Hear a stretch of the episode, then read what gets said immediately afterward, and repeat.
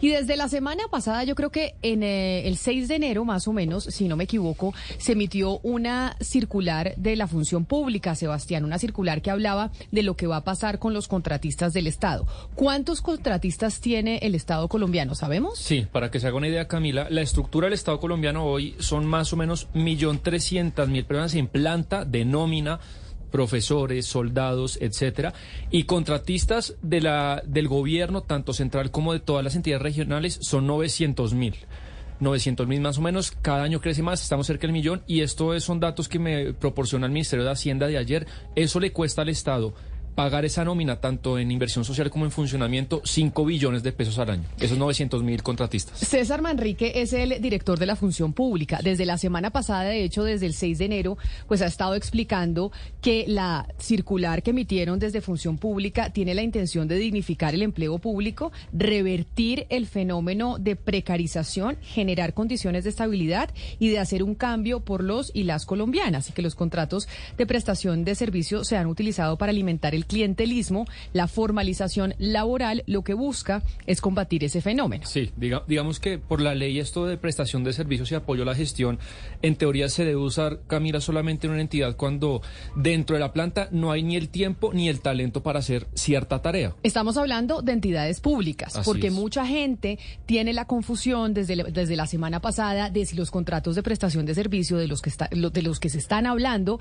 desde la función pública tienen que ver también con empresas privadas. No, esto es solo si usted es funcionario del Estado. Eso se va a discutir en la hipotética reforma laboral que nos van a presentar. Esto solamente en el Estado. Entonces, como dice el gobierno, es verdad, se abusa de esa figura tanto para temas de corrupción, que de casos que hemos denunciado en este programa, como también para abusar de personas, de no meterlas a la nómina, sino alargarles y alargarles esa condición. Y en el fondo, si es verdad que sí terminan siendo empleados. Entonces, para no hacerlo muy largo, esta es la intención del gobierno de Camila. Para eso invitamos al doctor Marrique para que nos explique, pero para entrar en contexto, pues ya han salido algunas entidades como la Alcaldía de Bogotá, como la Gobernación del Valle y también el Ministerio de Trabajo diciendo, un momentico, no es tan fácil, no es tan pronto, hay algunos problemas, pero bueno, lo importante creo que en este momento es entender qué es lo que quiere el gobierno. Pues es que por eso hemos eh, llamado al doctor César Manrique, director de la Función Pública. Doctor Manrique, gracias por aceptar esta invitación y por estar con nosotros hoy aquí en Mañanas Blue.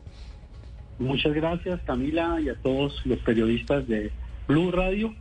Eh, con el mayor gusto estudiar sus órdenes. Doctor Manrique, yo sé que ustedes de la semana pasada, cuando se emitió esta circular, pues ha venido explicando cuál es la intención que tienen con los contratos de prestación de servicios. Pero todavía hay mucha gente que no entiende. Y yo me incluyo.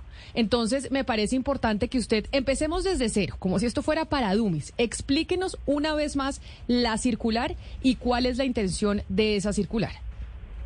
Bueno, yo creo que la, la introducción que Camila ha hecho es perfecta, al igual del periodista que la acompaña, nos acompaña, en el sentido de que nosotros estamos eh, cumpliendo primero una norma de orden constitucional y legal que, entre otras cosas, es el principio del mérito en Colombia, que para acceder a un encargo, a un cargo público de Colombia se debe hacer a través de un concurso de méritos. Y dos, que no pueden cumplir funciones misionales y permanentes de las entidades particulares. Y que en Colombia, desafortunadamente, el contrato de prestación de servicio, que es lícito, nosotros no estamos estigmatizando, el contrato de prestación de servicio es un instrumento con el que cuenta la administración para proveerse de unos conocimientos o de unas destrezas o una experticia que no, la, que no se puede conseguir dentro de su nómina. Esto es, si nosotros necesitamos unos científicos, unos especialistas, unos magísteres o unos doctores y en otros casos unos expertos en ciertas eh, áreas, por ejemplo la proyección o la conformación el mantenimiento de los equipos electrónicos, en fin, la, virtualidad, pues lo podemos hacer. Pero digamos, de esos contratos se ha usado mucho y lo que es una excepción se volvió la regla general. Estamos contratando a través de contratos de prestación de servicios personas para que cumplan funciones misionales y permanentes de la entidad. Esto es contratar, por ejemplo, en los hospitales auxiliares de enfermería con contratos de prestación de servicio como si la auxiliar de enfermería no cumpliera unas funciones misionales y permanentes en esas entidades. Entonces, ese fenómeno hoy está muy crecido en, en, todas las entidades del orden nacional y territorial, como también lo hacen ustedes muy bien. Y entonces lo que A lo que esto a lo que esto apunta entonces es a que el tamaño del Estado debe ser significativamente superior al que hay hoy, porque mm, de lo que usted responde entendemos que esos contratos de prestación de servicio no es que se tengan que eliminar esas posiciones, sino pasarlas a nómina, algunas o muchas de ellas, no sabemos todavía el porcentaje, porque realmente se necesitan, con lo cual, eh, digamos, la noticia para los colombianos es, no tenemos un Estado que es más pequeño de lo que el país necesita. Yo diría yo diría que estamos en, una, en, una, en un estudio y lo que se está planteando con este proceso es efectivamente eso, establecer cuántos son los servidores y servidoras públicas que necesita cada entidad. ¿Y quién lo hace? Lo hace cada entidad dentro de su autonomía, dentro de su independencia. Eh, se ha dicho que es que la función pública está imponiendo, no, estamos, estamos transmitiendo a través de una circular unos lineamientos básicos que el Estado colombiano está implementando de acuerdo a nuestra constitución y a los mandatos constitucionales y legales a fin de que nosotros podamos tener una administración pública donde los servidores públicos sean servidores públicos y los contratistas sean contratistas. Y no lo que está pasando en este momento, que muchos contratistas son verdaderos contratos realidad que le van a causar en el futuro un daño patrimonial muy grande al Estado puesto que hoy hay muchas demandas, 13.000 demandas, y las prestaciones de estas demandas valen 1.5 billones de pesos. Bueno, doctor Manrique, imagínese que en este momento nos está oyendo el alcalde de un municipio del Catatumbo, que entiendo que esta orden o estos lineamientos son para la rama ejecutiva de orden eh, distrital nacional y también eh, de, de las regiones. ¿Qué es lo que debe hacer? ¿Cuáles son las líneas básicas para que esa alcaldía en el Catatumbo, eh, el Tarro o cualquier otro municipio termine haciendo lo que ustedes pretenden? Pues, eh, perdón, perdón, muchas gracias por la pregunta, pero quiero decir más que lo que nosotros pretendemos no, sino es para darle cumplimiento a, la, a la Constitución y a los fallos de la Corte. Entonces, en este orden de ideas le decimos a los alcaldes, hoy, eh, precisamente hace unos, unos segundos, salía una reunión con las capitales, que es la que agrupa todos los que las capitales, los municipios capitales de departamento, con las eh, asociaciones de los municipios intermedios, y esta tarde me voy a reunir con la Federación de Municipios. Esto significa que eh, vamos a instalar una mesa de seguimiento y de apoyo a todas las entidades territoriales y fundamentalmente a esas, a esas entidades territoriales que ustedes estamos, al Catatumbo, a la provincia del Catatumbo, a todos esos municipios de categoría 4 y 5, que son el 93% de, de los municipios del país. Entonces, naturalmente, va un acompañamiento de la función pública y lo que le estamos diciendo a todos los alcaldes tiene que sincerar el presupuesto, tiene que sincerar y decir efectivamente cuántos cuántos son los funcionarios y funcionarios que se necesitan. Eso se hace a través de unos estudios que deben de estarse haciendo cada dos años. Esto no es que sea por una orden de la función pública, sino que la ley manifiesta que eh, las estructuras eh, territoriales y nacionales tienen que estarse, eh, digamos, modificando de acuerdo a las necesidades que se tienen en cada sentido.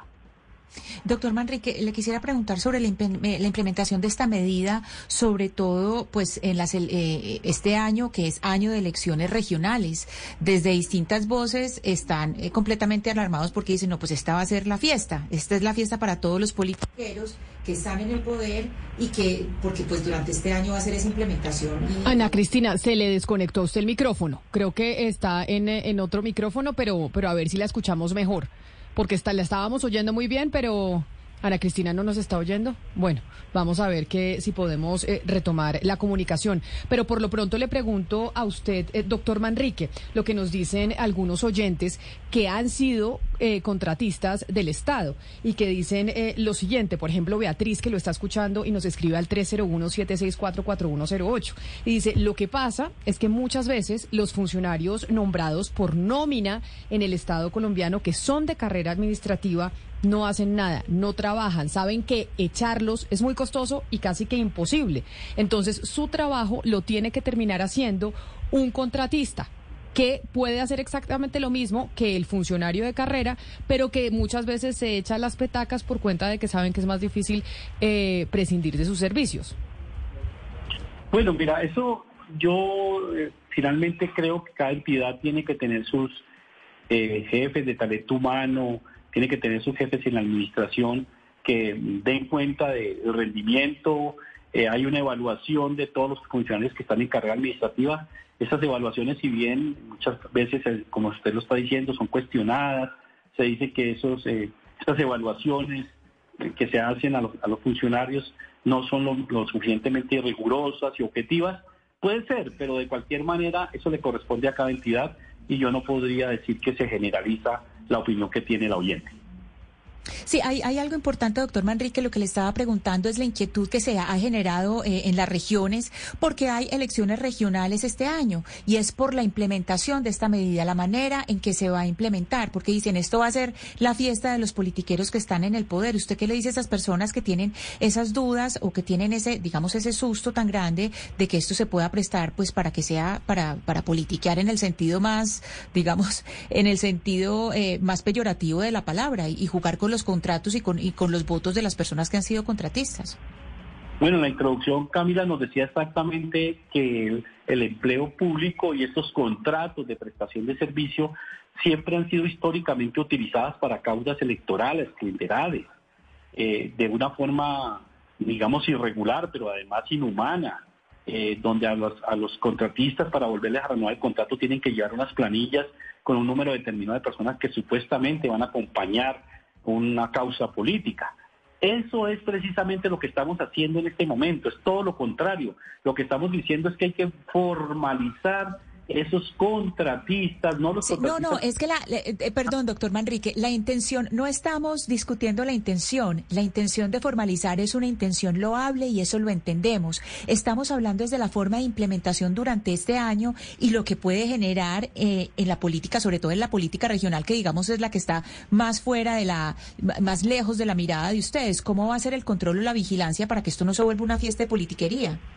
No, pero es que mira, nosotros hemos dado un plazo que eso también ha causado mucha controversia de cuatro meses para que se inicien todos los procesos tendientes a establecer los procedimientos, a cuantificar, a examinar cuántos son los servidores y servidoras públicas que necesitamos en cada territorio, en cada municipio, en cada gobernación, en cada...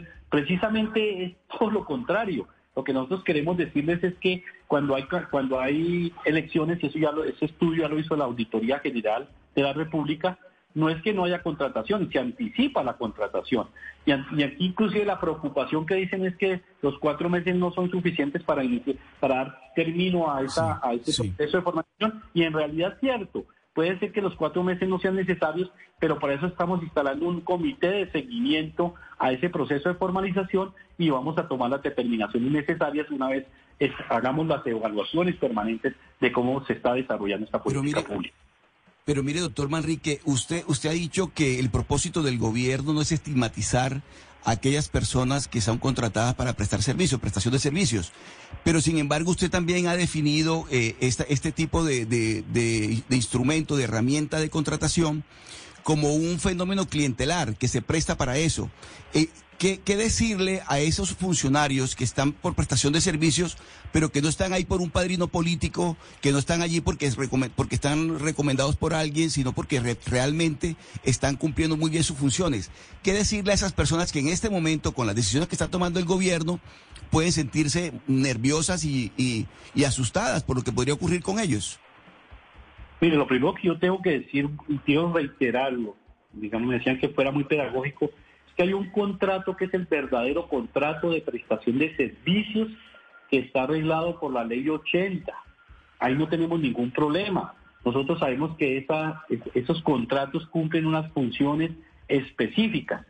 A lo que nosotros nos estamos refiriendo, vuelvo y reitero, es aquellos contratos que se disfrazan de contrato de prestación de servicios, pero que en realidad es un verdadero contrato, es un contrato de prestación de servicios.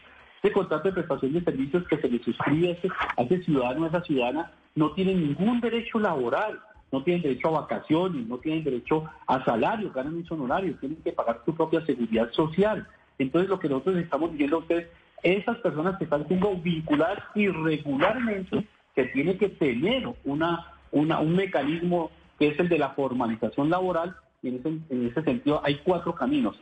O ampliación de planta, proveer todos los cargos vacantes, las plantas temporales en equidad, o examinar nuevos instrumentos de formalización del empleo. Entonces fíjense ustedes que hay muchos caminos para formalizar el empleo, pero eso lo estamos, estamos, estamos, estamos advirtiendo y estamos diciendo y estamos mirando los lineamientos que se debe hacer antes de los procesos eleccionarios y no eh, al portal de los, procesos eleccionarios. Y quiero decirles también cuando me están diciendo que hay ley de garantías, sí, puede haber ley de garantías, pero recuerden que para el, para, el sector salud, para el sector eh, eh, educativo y para los servicios públicos básicos domiciliarios no, es, no, no se aplica ley de garantía.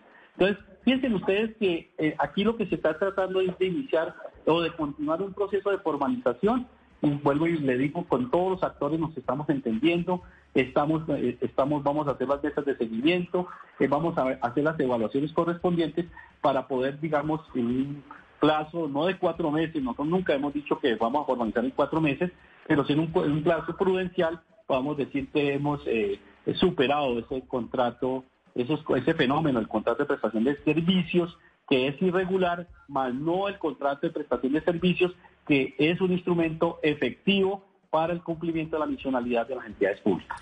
Señor Manrique, usted ha mencionado aquí que las entidades territoriales tienen que hacer unos estudios cada dos años para saber cuáles son sus necesidades. Me imagino, asumo yo, que en el gobierno central hacen unos estudios periódicamente muy similares. Basándose en esos estudios, asumo yo que ustedes también pueden por lo menos calcular cuánto les va a costar eh, formalizar a todas estas personas que buscan formalizar, pasar de contratos de prestación de servicios a nómina. ¿Usted me puede decir si tienen ese cálculo y si ese costo es mayor o menor al costo que tienen las demandas que presentan los, los prestadores de servicio, que según entiendo usted nos dijo representan 1.5 billones de pesos. Sí, los 1.5 billones de pesos de 13 mil demandas, pues más o menos sumen las pretensiones. No, míralo, cada entidad pública tiene que asumir ese estudio fiscal. Y naturalmente ese estudio fiscal no puede tener un, un impacto dentro, dentro del presupuesto municipal, departamental o nacional. Por eso yo le reitero a usted que hoy lo que se, tiene que examinar con toda claridad y todas las entidades públicas lo tienen que hacer con mayor responsabilidad y rigurosidad y legalidad, es entender cuál es, cuánto es el número de funcionarios y, y servidores y servidoras públicas que se requieren para el cumplimiento de su misionalidad de cada entidad. Señor Manrique, perdóname que lo interrumpa, pero en verdad lo que yo busco con mi pregunta es saber si ustedes tienen un concepto financiero del valor que esto significa. Porque si ustedes están proponiendo una política pública de este calibre, pues deberían tener por lo menos alguna idea una medición de lo que esto le va a costar, no solamente al gobierno central, sino a los gobiernos territoriales. Entonces, lo que quiero saber es si ustedes por lo menos se han hecho esa pregunta de cuánto va a costar esto. No, mire, esos, esos cálculos están hechos y la Auditoría General de la República los tiene. ¿Cuánto se paga hoy por los contratos de prestación de servicio? Hay diferentes cifras. Y claro, cada entidad hoy tiene un presupuesto para gastos de funcionamiento y, específicamente para pagos de personal. Entonces, esto no es nuevo. que aquí se está tratando de decir como que si se, si se estuviera haciendo un nuevo presupuesto. No, los presupuestos territoriales, regionales y nacionales existen. Y nosotros lo que estamos diciendo es que se tiene que sincerar y cada entidad tiene que hacer esos estudios que le corresponde hacerlos por ley. No es porque lo esté diciendo la función pública, es por mandato legal. Entonces cada entidad tiene unos, claro, y esos presupuestos reposan en las Contralorías regionales, reposan en la Contraloría General y, y reposan en, la, en el órgano de segundo nivel, que es la Auditoría General de la República. Pero, señor Manrique, ¿Qué, creen ustedes que cuesta más o qué proyectan ustedes según la información que tienen? mantener a la gente con prestación de servicios a pesar de estar haciendo contratos que deberían ser por nómina, con lo que esto implica en demandas, como usted ya nos explicó, o formalizar a esas personas, hacerles contratos de nómina, entendiendo que eh, puede costar el, el 50% más cada uno de esos contratos por los pagos de seguridad social. ¿Qué le va a costar más al Estado en su conjunto? Pues, eh, al Estado le cuesta más tener una, unos contratos irregulares, le cuesta más en la prestación de los servicios, es más ineficiente, hay menos controles, le cuesta más al Estado a futuro con demandas supermillonarias por cada contrato que se suscriba irregularmente, le cuesta más al Estado no formalizar el empleo, porque es que fíjense ustedes que nosotros lo que estamos diciendo, nosotros somos servidores públicos y nosotros no podemos decir que el servidor público es un particular, eso lo prohíbe la Constitución. Entonces nosotros tenemos que establecer una política pública como hemos establecido estos lineamientos para que el Estado colombiano de una vez por, por todas supere un fenómeno que nunca debió haber existido en la administración pública es que cada entidad pública, cada jefe de la administración tiene que hacer sus estudios pertinentes y tiene que hacer la contratación de acuerdo a como lo ordena la Constitución y la ley. Claro, porque lo que sí pasaba dentro del Estado colombiano es que ahí se estaba incumpliendo la normatividad de contratación laboral. Entonces, increíblemente,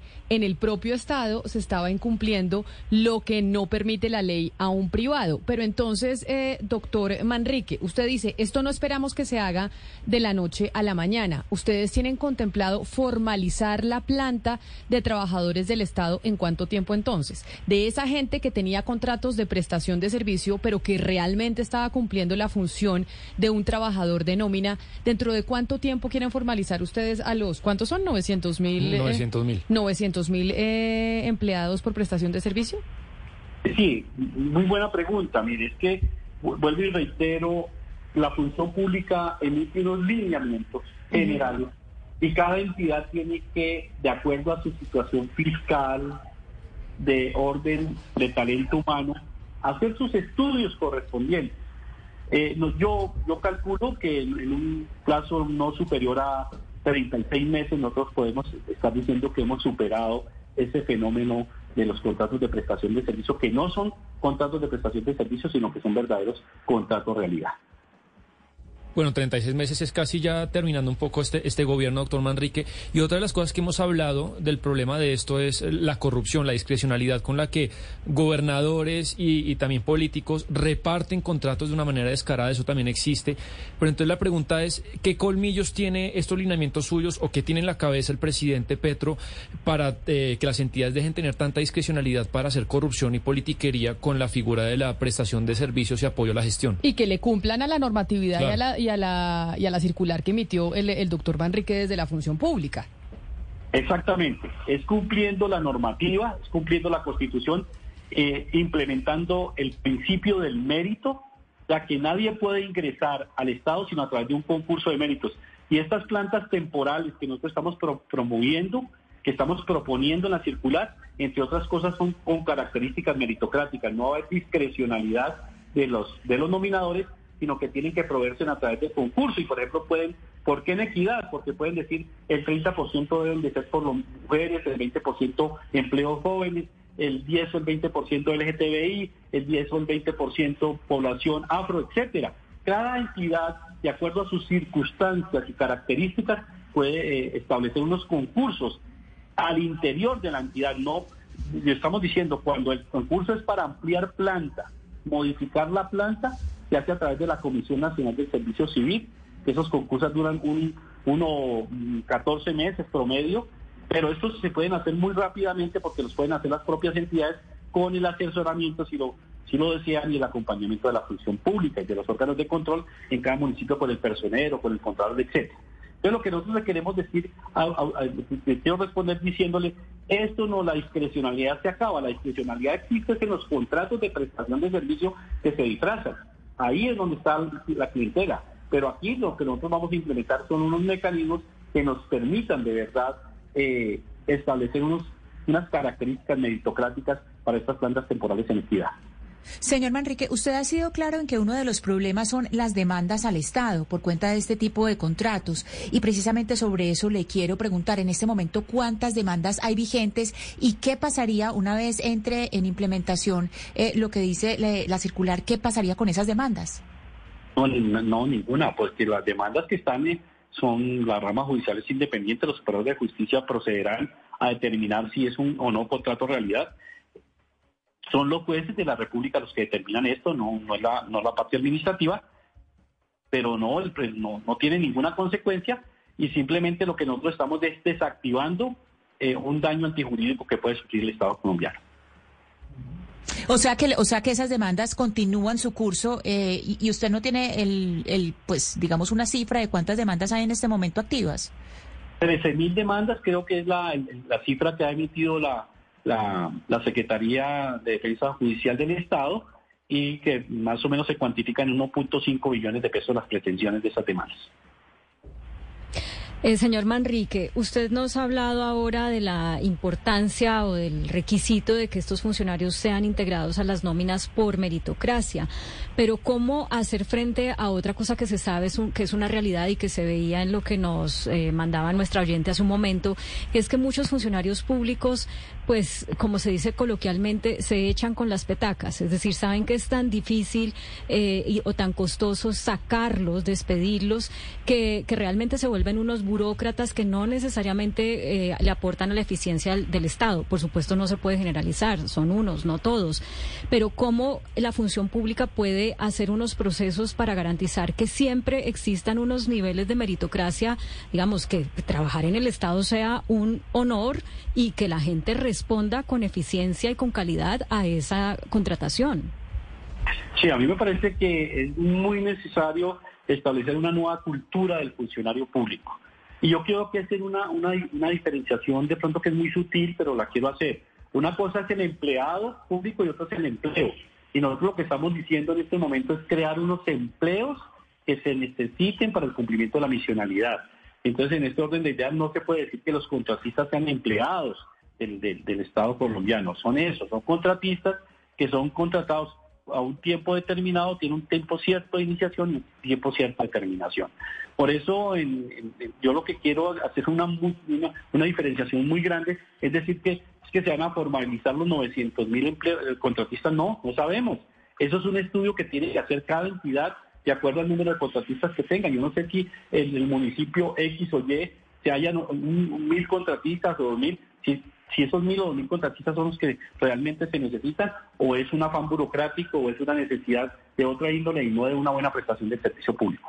Pues doctor César Manrique, ha sido usted muy ilustrativo en la explicación de esa directriz que están dando desde la función pública y que intentan que esto sea una realidad en todas las entidades eh, nacionales en unos 36 meses. Vamos a ver entonces qué responden diferentes entidades, gobernaciones, alcaldías sobre esta directriz que ustedes han emitido. Mil gracias por habernos atendido y por aceptar darnos esta explicación después de, yo sé, tantos días de seguir hablando sobre este tema. Muchas gracias a usted, muy gentiles. Y precisamente 12 del día 43 minutos, Sebastián, usted nos mencionaba que no solo el eh, Ministerio de Trabajo había dicho, oiga, un momentico, porque esto no lo podemos hacer ya mismo, también la gobernación del Valle, pero la alcaldía de Bogotá emitió una comunicación diciendo, ojo, nosotros esto no lo podemos hacer y no puede la función pública decirnos que lo tenemos que hacer. Sí, es un, esto sale una circular, la 001 de este año, entendería que es la primera circular oficial de la alcaldía de Bogotá eh, en el que un poco apelando al principio de autonomía, auto, autonomía administrativa y política dicen, bueno, nosotros tenemos la autonomía para decir qué presupuesto necesitamos para esto, cuántos contratistas necesitamos, sí o no. Entonces, un poco, no sé si llamarlo choque entre instituciones del Estado, pero bueno, ya salió la alcaldía a pronunciarse en nombre de la Secretaría Jurídica. Pues Iván David Márquez es el secretario jurídico encargado de la alcaldía de Bogotá y precisamente por eso que usted menciona está con nosotros en la línea. Secretario Márquez, bienvenido, gracias por acompañarnos. Muchas gracias Camila, Sebastián, a toda la mesa y a los oyentes. Secretario, ¿ustedes por qué dicen que esta directriz que da la función pública, pues no eh, deben asimilarla ustedes porque cada entidad tiene eh, la potestad de poder decidir en qué gasta su presupuesto? Bueno, no, yo creo que lo, primero y lo principal es señalar que más que nuestra circular decir que no hay que cumplir o que no están bien los lineamientos señalados por el gobierno nacional, que desde ya yo quiero reiterar que desde la Alcaldía Mayor de Bogotá nosotros consideramos que es necesario atender y de forma muy urgente el problema de los contratos de prestación de servicios. Es real que efectivamente muchos contratistas de prestación de servicios en Colombia eh, más o menos se encuentran en circunstancias eh, en las cuales no se les está garantizando su empleo digno, se están encubriendo relaciones que auténticamente son laborales con esos contratos. Eso es algo cierto que, por ejemplo, la Corte Constitucional ha señalado varias veces. Es decir, en ese sentido, Bogotá entiende que eso es, es cierto y acompaña y celebra pues eh, que el gobierno nacional esté tomando medidas en esta materia. Ahora bien, otra cosa es la implementación. Uh -huh. A nosotros nos preocupa un poco eh, la forma eh, y los términos un poco que se han señalado, particularmente lo que tiene que ver con los cuatro meses. Es muy complicado que en cuatro meses nosotros pasemos a, a digamos, a crear plantas y a mover todos los contratistas. Entonces, en ese sentido, creemos que más bien la dificultad está en cómo se implementa. Yo creo que un poco las declaraciones del doctor Manrique en, en, los últimos días pues han dado tranquilidad. Él ya ha señalado aquí en estos mismos micrófonos que está haciendo mesas con las alcaldías y que está trabajando precisamente en buscar estas formas y la circular además, no solo la del doctor Manrique, sino muy reciente que sacó Colombia con Eficiente, también precisa que pueden haber excepciones a estos cuatro meses y es particularmente ahí donde la alcaldía mayor de Bogotá está trabajando para darle tranquilidad a todos los contratistas y a todos sus servidores públicos. Pero, por ejemplo, en el caso de Bogotá, que digamos es eh, la ciudad más grande, la que tiene más contratistas, ustedes evaluando esta eh, circular, ¿cuánto tiempo se necesita para la capital poder eh, cumplir lo que dice la función pública? De verdad de que las personas que están con, en contrato por prestación de servicios, pero que realmente deberían ser de nómina, pasen a ser de nómina o que se depure realmente esa cantidad de prestadores de servicios que existen en todas las administraciones que son corbatas y que son puestos de políticos. Bueno, Camila, yo, yo, lo, yo lo que te diría es que Bogotá va un paso adelante en esta materia. Nosotros llevamos desde hace más de tres años que llegamos a esta administración en cabeza de la doctora Claudia López trabajando en la formalización laboral y en las condiciones de trabajo de decentes. Y por eso, eh, con orgullo puedo decir que Bogotá ha creado 3.622 cargos eh, eh, en la planta, pero no cargos transitorios o temporales, sino cargos permanentes. También tenemos nosotros plantas temporales, que es un poco lo que está proponiendo eh, la, función pública, pero yo creo que nosotros vamos un paso adelante, también tiene mucho que ver con las circunstancias económicas de Bogotá, cierto que a veces no pueden ser comparables con, eh, con otras ciudades del país. Entonces yo lo primero que diría es eso, es un, es un trabajo muy complicado. Yo me parece muy importante que los oyentes sepan que crear cargos, eh, eso significa un esfuerzo presupuestal muy importante, hay unos estudios técnicos, ¿cierto?, que se tienen que hacer detrás y además la provisión, como lo señalaba eh, el doctor Manrique, eh, tiene que ser con mérito. Es decir, esto no pueden ser eh, personas que ingresen a la administración, perdónenme la expresión popular, a dedo. Tienen que entrar con unos procesos de meritocracia, de concurso, que resultan muy importantes. Entonces, lo que decimos por parte de Bogotá es que nosotros ya lo hemos hecho. Por eso reitero, 3.622 cargos de planta permanente, no temporal, permanente que de alguna u otra forma va quitando la carga de tener que recurrir a contratos de prestación de servicios, que hay que decirlo, se recurre al contrato de prestación de servicios en la administración porque no hay la capacidad, no hay la gente suficiente para cubrir todos los servicios, todas las funciones, todas las finalidades que el Estado tiene que hacer. Entonces, en ese sentido, nosotros lo que le estamos diciendo a, Bogotá y a su administración es que reconociendo eh, el impulso del gobierno nacional, lo que estamos diciendo es que en cuatro meses pues resulta imposible y además que la Alcaldía Mayor de Bogotá eh, también, como lo dice el artículo primero y el 287 de la Constitución, es un ente territorial que tiene autonomía para gobernarse por sí mismo y también para eh, establecer cómo manejar claro, los recursos. Nosotros también tenemos unos proyectos asociados a esa ejecución de contratos y no podríamos, pues, digamos, someterlos a ese tema. Sí, eh, eh, un poco traduciendo la carta, porque pues está lleno de términos jurídicos y, y, de todo este tema de la contratación que es muy enredado para nosotros y para los oyentes. Lo que yo entiendo de la carta es, bueno, eh, señor Gustavo Petro, lo acompañamos en el sentimiento, pero lo vamos a hacer a nuestra manera. Es la traducción que yo haría. Haciendo ese lineamiento, ¿qué significa hacerlo a nuestra manera? Si Claudia López está decidida en acompañar en esto a Gustavo Petro, ¿Qué va a hacer la alcaldía en los próximos meses? Porque entenderá usted, muchos eh, contratistas nos están oyendo en este momento. ¿Qué va a pasar?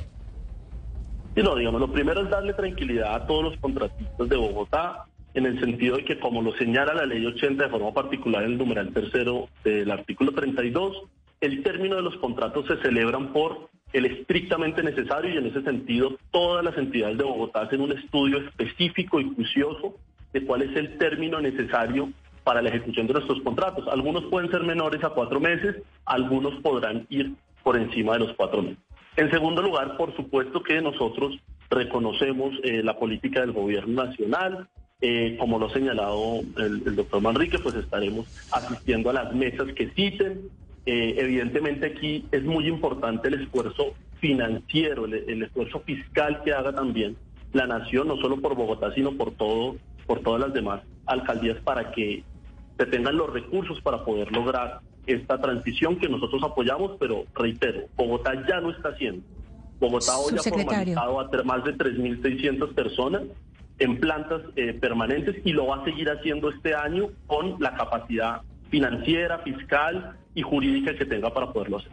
Subsecretario Márquez, hay, hay algo que, que creo o interpreto que fue lo que nos dijo el señor Manrique, y es que un poco quedamos en las regiones, yo le hablo desde Medellín, que en las regiones quedamos dependiendo un poco eh, como de la buena fe de los entes territoriales para, para mirar eh, pues cuántos, eh, cuántos empleados tienen en la planta, etcétera.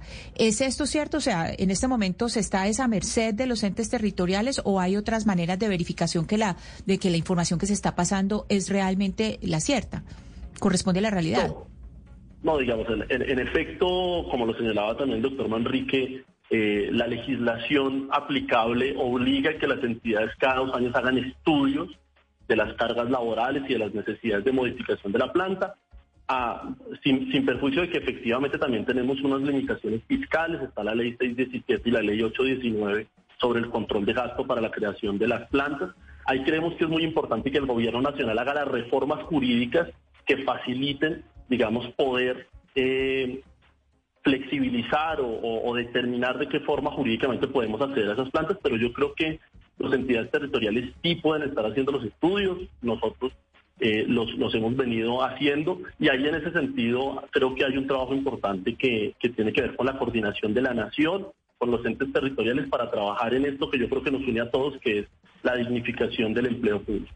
Pues secretario jurídico de la Alcaldía de Bogotá, Doctor Iván David Márquez, mil gracias por atendernos, por dar una reacción a esta directriz que han dado desde la función pública desde la semana pasada y pues que tiene a casi un millón de contratistas en, el Estado colombiano, pues con mucha eh, incertidumbre frente a lo que pueda pasar con, con sus contratos. Mil gracias y feliz día.